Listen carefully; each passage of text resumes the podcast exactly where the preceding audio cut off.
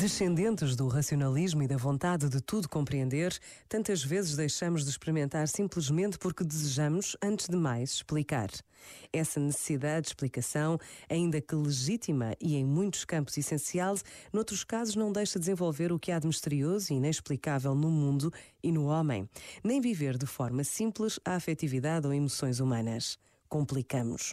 Explicar o amor que um homem e uma mulher sentem entre si, explicar a beleza de uma obra de arte ou de uma paisagem, explicar a relação de intimidade entre um homem e Deus, é reduzir à razão, é querer transformar em cálculo o que podia ser experimentado como mistério.